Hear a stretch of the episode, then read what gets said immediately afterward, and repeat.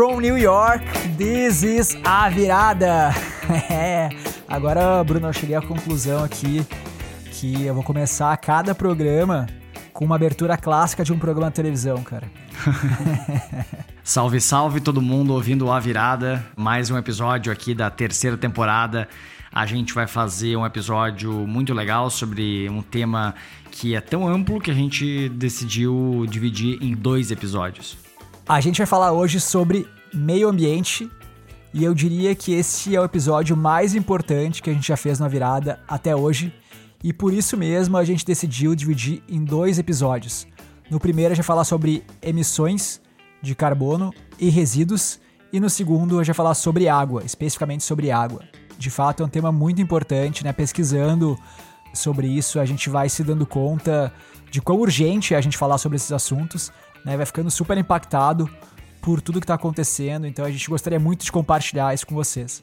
A gente já fez um episódio que querendo ou não, tocou nesse assunto que foi o futuro da energia, onde a gente falou de várias soluções que trazem energias renováveis e que são muito interessantes, mas a gente viu naquele episódio também o desafio de mudar uma matriz energética. Então a gente tem que olhar sobre outros aspectos e outra, ver outras formas a gente conseguir reduzir as nossas emissões, além de olhar para a geração de energia. Né?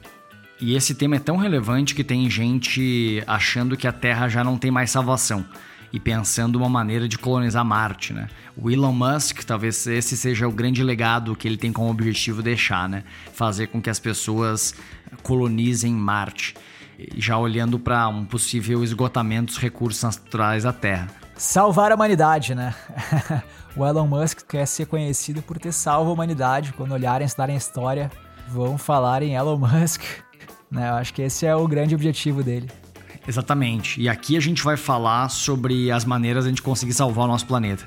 A gente vai ter um outro episódio nessa temporada, a gente vai falar sobre essa nova onda da exploração espacial, sobre o, o comércio, né? na verdade, essa indústria de commercial space, e que vai ser muito interessante. A gente vai falar bastante sobre SpaceX e tudo mais.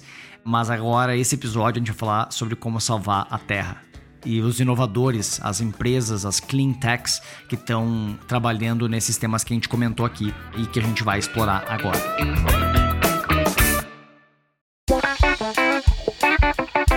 Mas antes de começar, eu queria dizer que o A Virada é uma produção da Super Player Company, uma empresa que trabalha com serviços de streaming de áudio e produção de conteúdos em áudio, como esse podcast e muitos outros.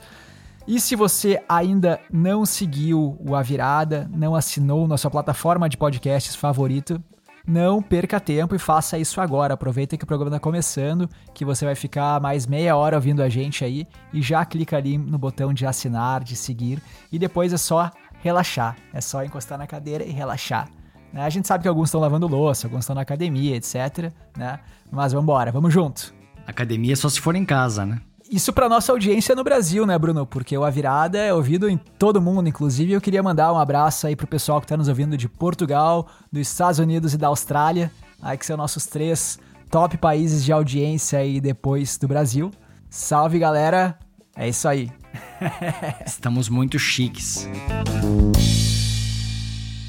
Para mostrar que esse assunto está muito no mainstream, a gente olha sobre um viés bem importante aqui, que é o viés do mercado financeiro. Se o mercado financeiro está demandando essas questões, a gente vê que isso geralmente começa a repercutir de forma mais ampla nas companhias. Querendo ou não, é quem tem o acesso ao capital. Então eu acho que é muito importante olhar por esse viés. E a gente começa olhando por aí, né? Essa questão e ver o crescimento dos investimentos de impacto, daqueles investimentos que olham para variáveis ambientais, sociais e de governança, né? Que são chamados ESG ou ESG que está aí na boca do povo agora, inclusive sendo meio deturpado esse conceito, que é aplicado aí já há uns 20 anos pelo mercado, pelo menos, que é basicamente olhar, analisar companhias não apenas sobre o viés financeiro, mas também olhando seus elementos e seus riscos ambientais, sociais e de governança. E é muito legal esse assunto e agora está indo no mainstream. Inclusive, uma das maiores gestoras de fundos do mundo de investimentos, a BlackRock, disse que essa é uma das prioridades deles para os próximos anos. E isso só atesta o que eu penso, né? Já tem tanta lei aí há algum tempo querendo regular as empresas para se enquadrar em questões de poluição, questões de geração de resíduo, etc. E elas fazendo o mínimo necessário ali para cumprir a lei, muitas vezes não conseguindo nem cumprir, tomando multas e tal. E aí, quando de fato o mercado começa a pedir, quando as pessoas começam a pedir, todas elas saem correndo para começar a implementar essas questões sociais e ambientais. Então é o que eu acredito, né? A demanda é o que rege o mercado. Não adianta tentar regular a oferta direto se não tiver um apoio popular, se não tiver uma mudança de mentalidade no lado da demanda, no lado do consumidor, as coisas não vão para frente. E essa corrida em busca do ESG é o que mais comprova isso que eu falo, né? É muito mais efetivo mesmo ter essa adoção bottom-up, né, de baixo para cima, do que uma coisa imposta de cima para baixo. E para mostrar o tamanho desse mercado de fundos ESG, eles captaram um total de 51 bilhões de dólares apenas em 2020.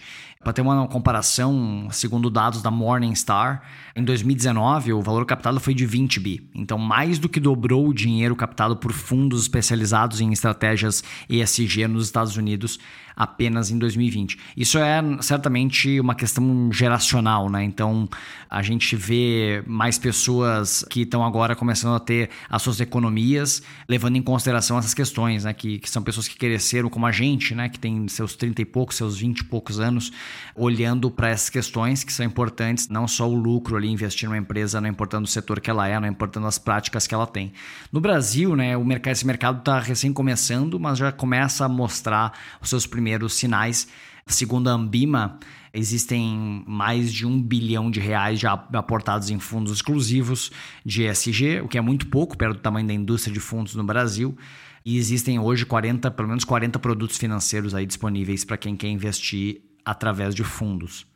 É o início, a gente vê que. Mas a gente vê, se a gente olha qualquer dado, estudo, os índices de empresas que olham para esses elementos, de empresas sustentáveis, geralmente são melhores do que a média. Então, ter um olhar para seu impacto social ambiental traz sim resultado econômico também. E na minha visão, um dos principais efeitos de toda essa loucura ambiental, se eu posso chamar assim, é a pandemia que está rolando agora. Pouco se fala nisso, muito se fala em vacina, muito se fala em remediar o efeito, trabalhar nos sintomas, mas pouco se fala na causa da pandemia e como evitar que novas pandemias aconteçam.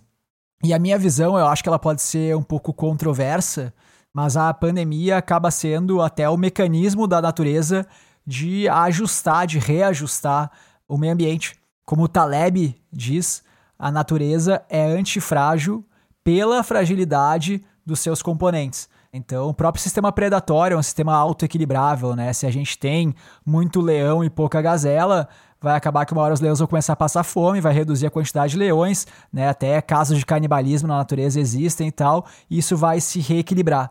E quando a gente olha para o ser humano, a gente basicamente se tornou um ser sem predador, né? A gente conseguiu ter um poder tão grande que a gente eliminou todos os nossos predadores, inclusive talvez o maior predador hoje do homem seja o próprio homem, e com isso a gente cresceu de forma descomunal e começou a consumir recurso de forma descomunal. Né? E a natureza precisa se ajustar, e, e, eu entendo que o recurso parasitário é quase né, equivalente ao recurso predatório nesse sentido. Então, uma forma de frear talvez o crescimento do homem, né, e isso acaba acontecendo. E a própria tecnologia que o homem foi criando né, para evitar, por exemplo, que faltasse comida para essa população tão grande, a gente foi conseguindo sempre driblar né, esses recursos essenciais de curto prazo que a gente precisava para poder continuar crescendo. Mas as formas como a gente vem fazendo isso, muitas vezes, são as causadoras dessas próprias pandemias, dessas próprias agentes parasitários, como modelo de agricultura, de monocultura, ou modelo de criação de animais para consumo e tal. Isso acaba também estimulando e gerando e facilitando a propagação desses agentes parasitários, desses vírus, dessas bactérias, etc. Isso vem a atacar os seres humanos e tal talvez, né, com esse objetivo natural de reestabelecer um equilíbrio.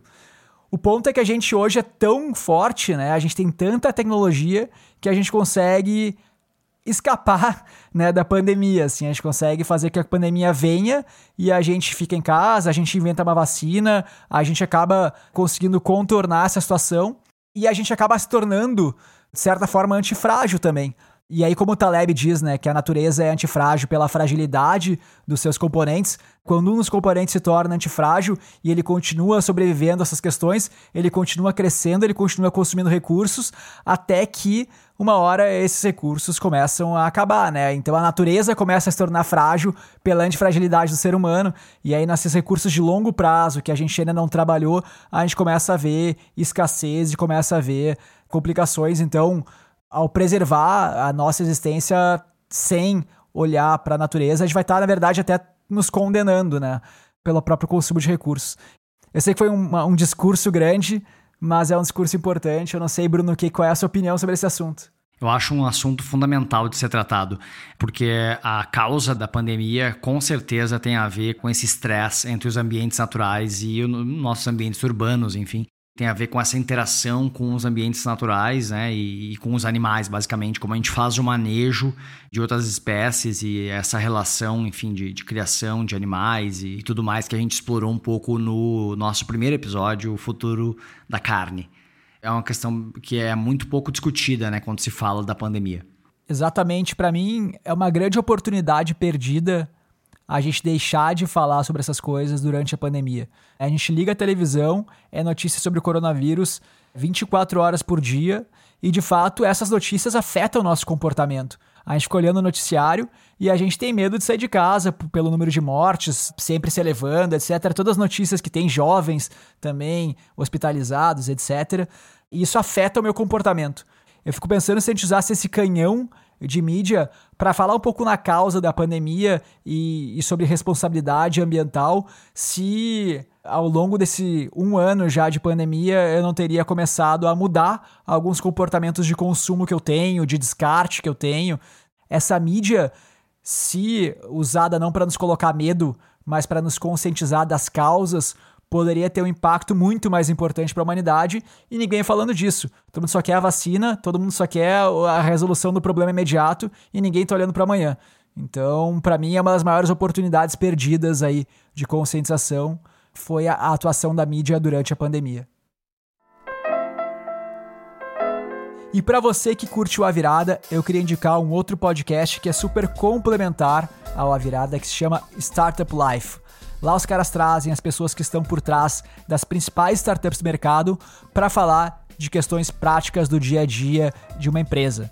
Então você vai ver gente falando sobre cultura, sobre vendas, sobre a parte jurídica, sobre marketing, trazendo sempre as melhores práticas que essas startups referências estão aplicando e compartilhando o conhecimento deles com vocês, para vocês também poderem aplicar nos seus negócios, nas empresas que vocês trabalham. Então é um podcast muito legal para quem trabalha com inovação ou para quem gosta do assunto e basta procurar nossa plataforma de podcasts favorita Startup Life e clicar em seguir e assinar. Eles têm episódios novos semanalmente, sempre às sextas-feiras. Para facilitar, eu vou deixar também aqui na descrição desse episódio o link para vocês. Então a gente recomenda super complementar a virada, né? Aqui a gente fala do futuro e das grandes mudanças que estão rolando, que podem ser super importantes aí para a estratégia do seu negócio. E lá você vai falar de como executar essa estratégia, nível tático e operacional. É isso aí. Vamos em frente! Um dos desafios centrais no planeta Terra certamente são as mudanças climáticas. Não existem mais dúvidas de cientistas sobre as mudanças climáticas que elas estão acontecendo e também sobre o nosso impacto nesse processo. A questão é que já demoramos demais para agir os países eles deveriam ter trabalhado há mais tempo, com mais força e mais investimentos para conseguir mudar e limpar a sua matriz energética, a, sua, a questão de emissões de processos produtivos, etc., para conseguir reduzir as emissões e evitar que a temperatura continue aumentando porque as consequências vão ser devastadoras, inclusive em diversas cadeias. Né? Então, por exemplo, a cadeia de pesca, a cadeia de agricultura, que a gente conversou bastante no episódio do futuro do agro, e diversas outras cadeias vão sofrer muito com as mudanças climáticas já estão sofrendo em diversos países. É uma realidade. E para quem não sabe, eu comecei a minha carreira, na verdade, o meu primeiro emprego foi numa empresa que trabalhava com créditos de carbono. Isso lá em 2009. Era uma empresa que ajudava geradores de energia a terem acesso ao mecanismo de desenvolvimento limpo, né, que basicamente era o mecanismo de acessar os créditos de carbono que eram certificados pela ONU né, e que tinham um maior valor. Só que esse mercado acabou, é né, o protocolo de Kyoto acabou não sendo renovado e esse mercado de crédito de carbono global ele, ele se encerrou. Porém, continuou existindo um mercado voluntário que se chama de crédito de carbono, porque na verdade o mercado que existia, ele era obrigatório, ele era imposto nos maiores países em suas empresas emissoras e se elas tinham uma meta de redução de emissões. No caso do mercado voluntário de carbono, são compras e vendas que acontecem de forma voluntária, ou seja, são empresas que por algum motivo querem reduzir a sua pegada ambiental, seu impacto ambiental de emissões e para compensar suas emissões, elas compram créditos de carbono que foram emitidos por projetos que deixaram de emitir CO2 né, e outros gases do efeito estufa. Esse é um mecanismo muito legal e sempre achei muito poderoso de realmente fazer com que mais projetos sustentáveis se desenvolvam, porque, querendo ou não, é uma nova fonte de receita para esses projetos e aí acaba motivando o crescimento de, por exemplo, projetos de geração de energia, etc. E agora, inclusive, recentemente, esse mercado começou a, a despontar Inclusive, a gente tem aqui no Brasil a maior plataforma de negociação de crédito de carbono do mundo, é a Moss Earth que é uma plataforma muito legal, ela já está operando em diversos países e basicamente ela é um marketplace que conecta pessoas que querem comprar crédito de carbono, seja porque esse ativo vai se valorizar ou porque querem compensar suas emissões. E da, na outra ponta eles têm os geradores ali do crédito de carbono. É um negócio muito legal e que está aproveitando um mercado aí que estava meio que adormecido, mas que tem um potencial gigantesco de geração de valor aí. A gente, inclusive, conversou com o pessoal da Moss sobre esse mercado e sobre como eles estão inovando e criando essa plataforma de negociação. Lembrando que uma das principais inovações da Moss é que esse crédito de carbono ele também está na blockchain. Olá, aqui é Luiz Felipe Adame, eu sou CEO e fundador da Moss. Eu passei 18 anos trabalhando no mercado financeiro tradicional, né? estudei em Stanford, Voltei para o Brasil, trabalhei no Credit Suisse por muitos anos, alguns hedge funds como a York Capital Management de Nova York. E aí por oito anos eu criei e fundei o meu próprio fundo de administração de renda variável para estrangeiros na América Latina. Montei a Moss faz um ano. A Moss é a maior plataforma de ativos ambientais do mundo que a gente faz ser uma varejista, né, uma colocadora, uma intermediária de créditos de carbono. Nós compramos no atacado, fazemos uma seleção do que julgamos serem os melhores projetos de carbono, né, que são grandes projetos de conservação na floresta amazônica. Estamos falando de 100, 150 mil hectares, equivale a uma cidade de São Paulo, por exemplo, a área, né? E nós compramos no atacado, fazemos essa seleção, agregamos valor com um due diligence muito rigoroso. Via tecnologia, a gente colocou todos os créditos de carbono em blockchain para evitar o descrédito que esse setor normalmente tem pela questão de ser um ativo digital, que sempre foi um pouco duvidoso, teve muita fraude no passado, etc.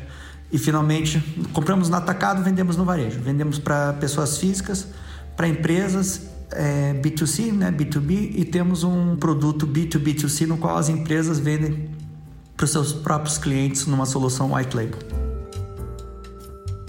Os principais clientes da Moss atualmente são pessoas físicas, né, que compram token em bolsas cripto pelo mundo. A gente já está listado em seis. Uh, e a nossa listagem no mercado Bitcoin foi a maior da história de ativos digitais da América Latina. São empresas, e aí são grandes, enormes né, large corporates assim como o iFoods, por exemplo, ou pequenas e médias empresas, escritórios de advocacia, escritórios de arquitetura, etc., que nos usam para fazer a compensação, a mitigação da emissão de seus de gás de efeito estufa via a compra de crédito de carbono. Bom, a nossa missão é combater mudanças climáticas e a nossa visão é nos tornarmos a Amazon de produtos e serviços ambientais.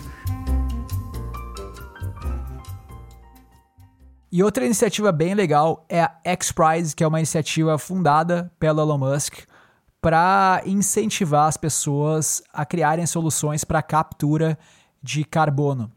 O Elon Musk, que como o Bruno falou lá no início do episódio, né, fundou a SpaceX, que é uma iniciativa que busca levar os humanos para Marte, mas eu acho que ele ficou com um pouco de dor na consciência de abandonar a Terra e também resolveu criar uma iniciativa para tentar salvar o planeta Terra. Até porque me parece que é muito difícil o planeta Terra ficar pior que Marte, né? Eu tava lendo que Marte tem temperaturas que no mesmo dia vão de menos 70 graus Celsius a 10 graus Celsius, uma variação de 80 graus em um dia. E de tempos em tempos tem tempestades tão fortes que chegam a tapar completamente a luz do Sol. Agora em 2018 teve uma que Marte praticamente desapareceu do espaço por causa da tempestade de areia. Então, assim, tem que deixar a Terra muito trash para ficar pior do que isso. Né? Eu acho que é melhor a gente tentar salvar ela do que só apostar em ir para Marte, porque a nossa vida não vai ser nada fácil lá.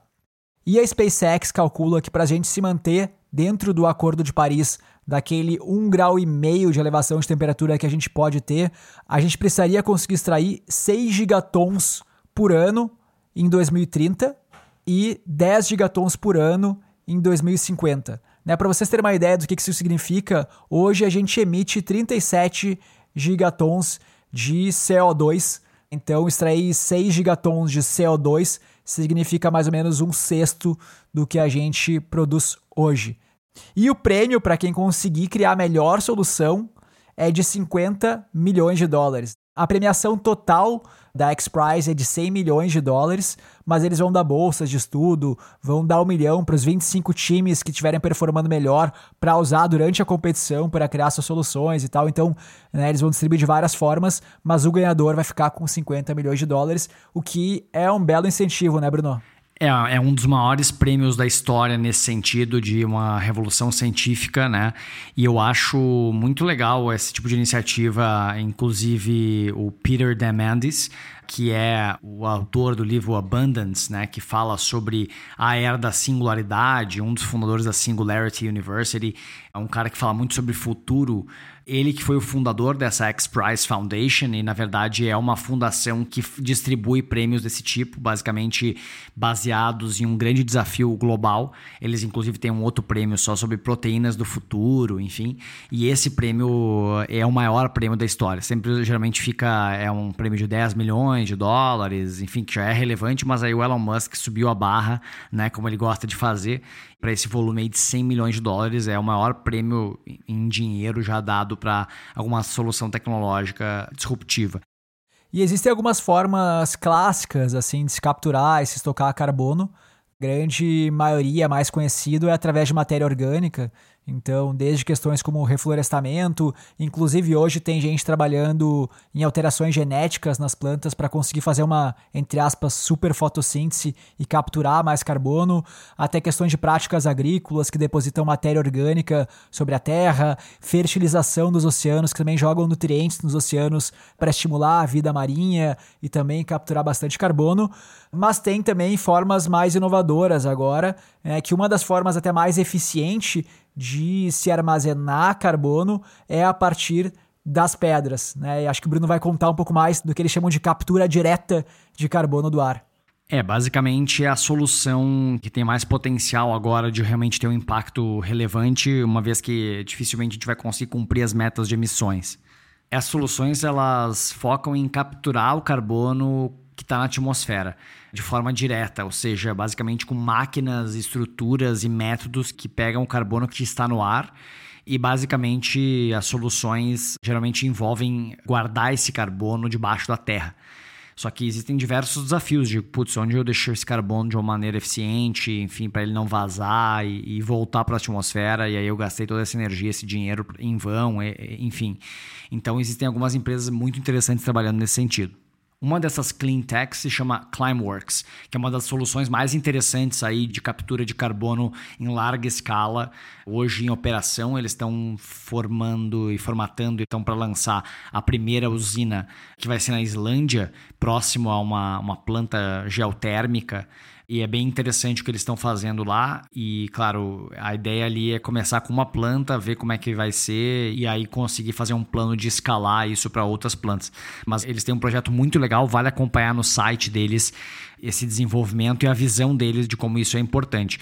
E aí eles têm parceria, inclusive, com outra empresa que se chama Carbfix, que é uma empresa que tem uma tecnologia de colocar, enfim, de guardar esse carbono debaixo da terra, mas eles têm uma tecnologia que permite que o carbono faça uma reação química com o basalto e basicamente se torne uma rocha. Então, é um negócio muito revolucionário, parece ficção científica, mas é transformar o carbono que está na atmosfera, que hoje está ferrando a temperatura da Terra, e transformar em rochas, colocando ele debaixo da Terra. É uma coisa meio ficção científica, mas está sendo desenvolvido hoje, já tem projetos piloto, é algo que eu acho muito interessante. E com essa grana do Elon Musk, eu acho que esses projetos vão ganhar uma bela impulsionada. Outro grande desafio que não só gera emissões, mas tem uma questão também de contaminação, uma questão grave também de gestão de espaço, é a questão dos resíduos que hoje a gente produz cada vez mais itens de plástico e de outros materiais, metais, metais pesados, nossos próprios devices que acabam indo para grandes aterros sanitários e esse negócio fica lá a céu aberto é, ou é enterrado. Então não é uma solução muito sustentável porque uma hora vai acabar o espaço. Então tem uma questão de espaço, tem uma questão das emissões e de contaminação desse resíduo. E, obviamente, também de prejudicar a vida animal, né? Que a gente vê aquelas fotos de peixe preso em latinha, bicho que ingeriu plástico e acabou falecendo, baleia presa né, também em sacola, sei lá. A gente sabe que isso também acaba acontecendo aí. É, um dos maiores problemas desse desafio de gestão de resíduos é o lixo que está no oceano. Inclusive tem uma, uma questão super complexa que é a grande mancha do Pacífico, né? a grande mancha de lixo do Pacífico, que é basicamente uma área gigantesca ali do Pacífico, entre a Ásia e a América do Norte, os Estados Unidos ali, mais perto dos Estados Unidos, na verdade, que é uma área gigantesca, que hoje é três vezes a França, mais ou menos, onde, por causa das correntes marítimas, uma quantidade absurda de lixo fica depositada e, e fica ali naquela região esse lixo acaba se dissolvendo uh, né, esse plástico e contaminando a água, e aí os animais são contaminados, e isso vai passando pela cadeia alimentar, e a gente acaba comendo um peixe que tem micro pedaços de plástico ali dentro desse peixe, isso vai parar no nosso corpo, no nosso sistema e gera sérios problemas de saúde. Então, esse é um problema muito grave, não só de perturbar a vida marinha, mas de, realmente de saúde. Cara, é devastador olhar as fotos dessa grande mancha é muito triste, né? E a gente vê também fotos de animais. Tinha um pelicano que não só ingeriu esses microplásticos, como você falou, mas que estava tava morto e, e dava para ver dentro da, da barriga dele pedaços grandes de plástico, assim, tinham elementos inteiros, assim, um isqueiro, era bizarro, né? E é muito triste, é um problema muito grande que a gente tem que a gente tem que se conscientizar e tem que resolver como como ser humano, como responsável por gerar esse problema, né? É, e o grande desafio do oceano, né, que é o Pacífico, é muito grande. Então, de quem é a responsabilidade, né, por soltar esse resíduo? Porque dentro dos seus países está é, muito claro quem faz a gestão, enfim. Mas é, essa questão dos oceanos é muito, é muito complexa. Inclusive, existem alguns estudos que foram feitos que boa parte dessa poluição de lixo de plástico vem apenas de alguns países ali da, do Sudeste Asiático. China, Indonésia, Filipinas, Vietnã, Sri Lanka e Tailândia. Foram esses, esses países aí que foram indicados como os principais responsáveis aí por gerar 30% ou mais, na verdade, só a China gera 30% do, dos resíduos de plástico que estão no oceano e esses países aí que eu, que eu citei geram mais de 50% aí. Então a questão é saber quem é o responsável, mas na verdade, como está no oceano, né, essa responsabilidade é compartilhada e aí a, a questão acaba sendo muito mais complexa de quem resolver e acaba sendo muito mais compartilhada. E a gente sabe que resolver esse problema num fórum de vários países é um, é um desafio, né? A gente mal conseguiu colaborar com o país na pandemia. Imagina só para resolver uma questão de plásticos que acaba sendo uma questão mais de longo prazo, né? Não tem ninguém morrendo ali nas UTIs de ingerir plásticos, mas é uma questão que vai aos poucos passando para as pessoas. E tem outro ponto, né? Por mais que o lixo venha desses países, muitas vezes ele é produzido por indústrias que são originalmente de outros países, né? Vietnã, Sri Lanka, Tailândia estão cheios de fábricas aí de multinacionais cuja matriz é americana. Então, não necessariamente eh, dá para se eximir da responsabilidade né, um, um país desenvolvido, porque muitas vezes eles são tão diretamente ligados a esse problema também. Em um último ponto aqui sobre a questão dessa mancha de lixo aí no oceano é que boa parte, na verdade, é gerada por transporte marítimo. Então, é uma outra questão que às vezes as pessoas não falam, né? As pessoas acham que ali é só o canudo e o copo plástico. Isso aí realmente tem um impacto, mas não acho que é o impacto mais relevante. É realmente boa parte dos resíduos ali são gerados também por barcos, né, de pesca, então redes de pesca e diversos outros resíduos que acabam caindo de barcos que estão ali cruzando o Pacífico e vão se acumulando aí nessa região. Então, é uma questão muito grave que a gente tem que resolver como humanidade e aí a gente tem algumas empresas que estão trabalhando para resolver isso. E uma empresa que vem trabalhando com esse objetivo de capturar esse lixo, inclusive eles usam muito como exemplo a Grande Mancha, é a The Ocean Cleanup, que basicamente criou uma solução bastante simples, que é muito parecido com aquelas boias, né, aquelas redes que são usadas para capturar esses resíduos, mas ele criou um sistema de arraste ali, quase como eles chamam de âncora, que faz com que a velocidade com que essa rede ande seja diferente da velocidade com que o lixo ande. Né? E trabalha de forma passiva, então vem a correnteza, o vento, as ondas, levam o lixo. Como tem esse arraste, esse lixo anda mais rápido do que a rede e ela fica presa na rede. Então é um mecanismo bastante simples de ação passiva, mas que eles estimam aí que tem a capacidade de remover 50% do lixo da Grande Mancha do Pacífico em até 5 anos é uma meta bem ousada, né?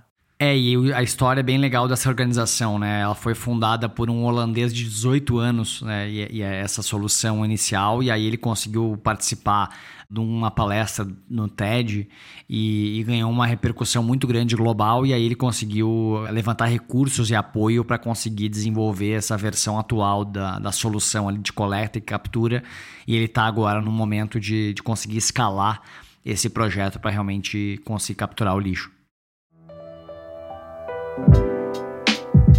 Além do lixo dos oceanos, a gente tem toda a questão de resíduos urbanos, né? Ou mesmo resíduos industriais.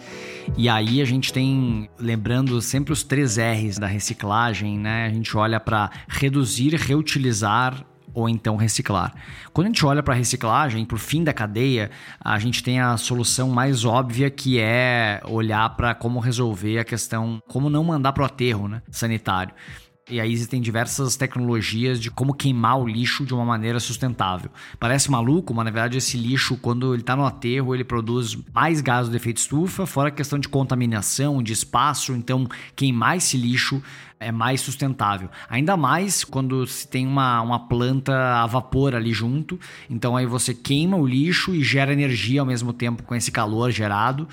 E aí consegue, ok, vão ter algumas emissões ali, mas pelo menos você conseguiu gerar energia a partir disso e reduzir o volume que vai para o aterro, que já é um belo, um belo ganho.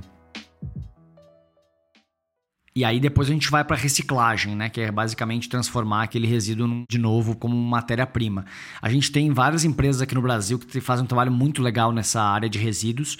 A, a gente tem aí o Reciclo, que é uma empresa que tem ganhado muito espaço aí, muita força, que ajuda as empresas a cumprir com a lei da, da logística reversa. E basicamente eles têm um selo, eles criaram um selo chamado Eu Reciclo, que as empresas basicamente aderem a esse programa e aí o Reciclo garante que vai reciclar embalagens da sua empresa, da sua marca ou equivalentes do mesmo material na quantidade que você contratou. Então, por exemplo, uma empresa que produz amaciante, sabão de roupa, etc., ela tem as embalagens de plástico ali e ela vai contratar eu reciclo, vai usar, vai colocar um selo e aí eu reciclo do outro lado, ela vai garantir que para cada um, um produto que está indo para o mercado um equivalente vai ser reciclado por meio de cooperativas parceiras deles em todo o Brasil, que estão recebendo lixo seco né, da coleta seletiva nas principais capitais e vai reduzindo essa, esse impacto das empresas.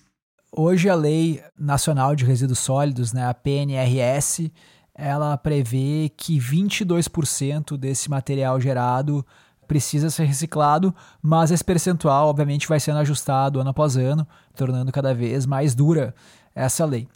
O grande criticismo que existe com relação a essa lei, sobre a qual está apoiada né, o modelo de negócio da Reciclo, é que ela exija que essa reciclagem seja feita por cooperativas, que não necessariamente são as entidades mais eficientes nessa coleta e nessa separação, nessa reciclagem. A gente sabe aí que tem muitas indústrias mesmo que fazem uh, uma reciclagem bastante significativa, seja principalmente ligado a metais, né, alumínio, aço, etc., e que não podem, uh, por exemplo, vender esses seus créditos de reciclagem para outras indústrias que precisariam desse crédito.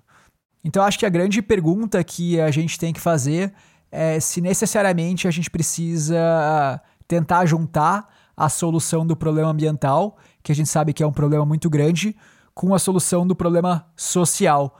Se a gente não poderia, de repente, investir em soluções mais profissionalizadas, né, que visam o lucro, para resolver o problema ambiental, que por si só já é bem importante, bem significativo para a humanidade. É, eu deixei esse questionamento aí. É, e tem outra empresa muito legal que se chama Molécula, que basicamente eles têm um plano de incentivo à reciclagem diretamente ligado ao consumidor final. Então eles fazem né, a coleta em pontos que estão localizados hoje em diversos locais, mas principalmente em supermercados, né, que já facilita que a pessoa vai ter que ir lá para fazer uma nova compra e já deixar as embalagens para reciclagem. E aí, quando você deixa a embalagem lá, as embalagens, seus resíduos, eles pesam e te dão uma pontuação ali para você trocar por benefícios. Então é super legal, é um, é um incentivo na veia para as pessoas reciclarem, além, né, enfim, da questão ambiental, de estar tá mandando na coleta seletiva, é basicamente mandando para uma empresa que com certeza vai fazer um destinamento certo, uma destinação certa desse resíduo. Então achei bem legal o modelo, eu não conhecia, eu descobri essa empresa aqui pesquisando pro episódio e é uma empresa muito legal legal. E a gente conversou com o Rodrigo, que é fundador e CEO da Molécula, para falar um pouco mais de como é que funciona o negócio deles e como eles vêm contribuindo com a reciclagem desses materiais. Olá pessoal, eu sou o Rodrigo, eu sou fundador da Molécula, que é uma startup de impacto socioambiental que a gente montou para ajudar a resolver o problema do resíduo pós-consumo. Até alguns anos atrás, antes de entrar nesse mundo da reciclagem, eu achava que esse era um problema que estava meio resolvido. Porque eu sabia que tinha coleta seletiva, que tinha cooperativa de catadores, que tinha reciclador. Então eu achava que podia melhorar, mas já estava funcionando. Né? E eu me sentia super feliz porque eu separava o meu material reciclável ali do jeito que eu achava que era o certo, botava no saquinho, colocava o saquinho para fora, o saquinho sumia, e eu falava, pô, fiz uma boa ação, tá tudo funcionando bem, colaborei com o meio ambiente. Em fevereiro de 2017, eu fiz uma reunião onde eu descobri que não estava funcionando tão bem quanto eu pensava. Então, na prática, só 11% do que a gente coloca de produto reciclável no mercado é recuperado. 89%, na melhor das hipóteses, vai parar no aterro, mas vai para lixão, vai para o rio, vai para o mar. E quando a gente foi entender com mais detalhe, é, a gente percebeu que um dos maiores desafios é exatamente conseguir educar o consumidor e fazer o consumidor incorporar o hábito de reciclar no dia a dia dele. Eu fiquei super chocado quando eu descobri que 40% de todo o material que é recolhido pela coleta seletiva é rejeito. Ele não devia estar lá, ele não é reciclável. Eu costumo dizer que esses 40% são a medida da nossa ignorância como recicladores. Então, o que a gente fez para tentar ajudar a resolver isso foi montar a molécula como um programa de fidelidade para incentivar o consumidor a trazer o material reciclável dele para a gente, para a gente poder dar uma destinação adequada. Na prática, funciona da seguinte maneira: você se cadastra na nossa plataforma, seja pelo nosso site, que é o molecula.eco. É, molécula, você tem que trocar o U por dois Os, é molecula.eco. É, ou então pelos nossos aplicativos, você entra e se cadastra. A partir desse momento, você pode levar o seu material em qualquer loja da molécula é, a gente tem lojas que estão em shopping centers, em supermercados. Você pode acessar o nosso site também para ver a lista completa de lojas que estão é, funcionando. E lá na loja a gente troca o seu material reciclável por pontos de fidelidade que depois você pode trocar por produtos dos nossos parceiros. Tem várias empresas grandes de bens de consumo é, com as quais a gente tem parceria. Tem a Unilever, tem a SC Johnson, a Procter Gamble, a Ambev, a Heineken. E vários varejistas onde a gente está. Então, na verdade, pessoal, é fácil participar. É, e a gente vê que as pessoas muitas vezes se engajam até nem tanto pelo por conseguir trocar alguma coisa que não tem valor por algo que tem valor, que eu já acho algo super bacana. Mas além disso, a gente garante para vocês que 100% do que a gente receber, a gente vai dar um destino correto. E além disso, a gente ajuda todo mundo a ter visibilidade de qual que é o impacto ambiental que cada um está gerando toda vez que traz material reciclável para a gente. É, então a gente tem quatro indicadores no nosso site, que são CO2 emitido, água preservada, árvores que deixaram de ser cortadas e energia elétrica economizada, que ajudam as pessoas a materializarem melhor o impacto ambiental que elas estão trazendo. O que eu acho também super interessante reforçar é que a gente está vivendo um momento em que cada vez mais pessoas percebem qual a importância da gente tratar bem o meio ambiente. É interessante, eu estou há quatro anos trabalhando com reciclagem é, desde que a gente montou a molécula. É, nunca teve um consumidor que virou para mim e falou: Ah, não, quer saber? Reciclagem é besteira, viu? Não precisa fazer, não, isso é tudo intriga da, da oposição é, é besteira.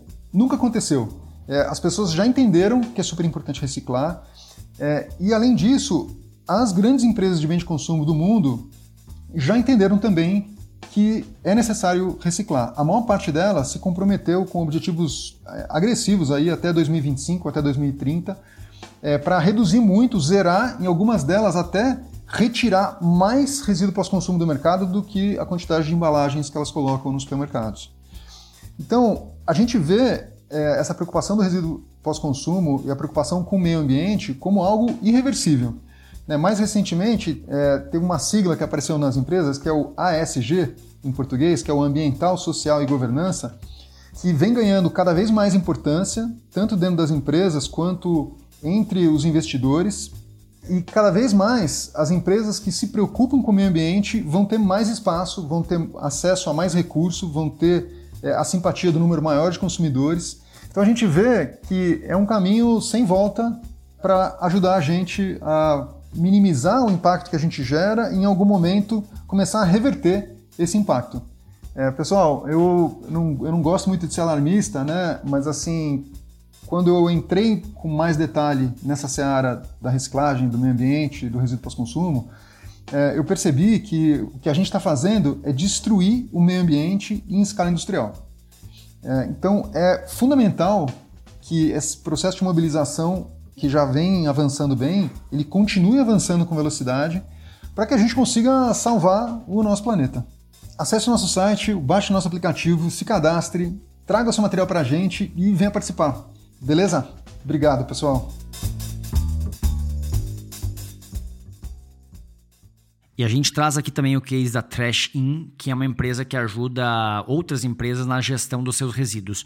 Então, basicamente, ela chega para uma grande empresa e diz: Deixa que eu faço a gestão dos seus resíduos e faço a destinação correta desses resíduos para a reciclagem. Né? Eles fazem isso de uma maneira bem profissional, bem interessante, inovadora uh, e inclusive tem uma questão educacional, eles educam as pessoas para fazer a destinação certa, para fazer a coleta seletiva ali, e eles estão em parceria já com grandes empresas aí, bastante relevantes, então é uma empresa também que está se destacando no mercado por fazer esse trabalho de gestão de resíduos de maneira super profissional. Perfeito, e não só empresas, né, condomínios também, então eles estão ampliando, acabam trabalhando na conscientização também das pessoas que moram ali, que trabalham nessas empresas e tal e isso é bem importante para o resultado final. Mas como o Bruno falou, né, a gente tem três R's, né, e reciclar é o último deles. Então a gente não pode deixar de falar sobre o que vem antes.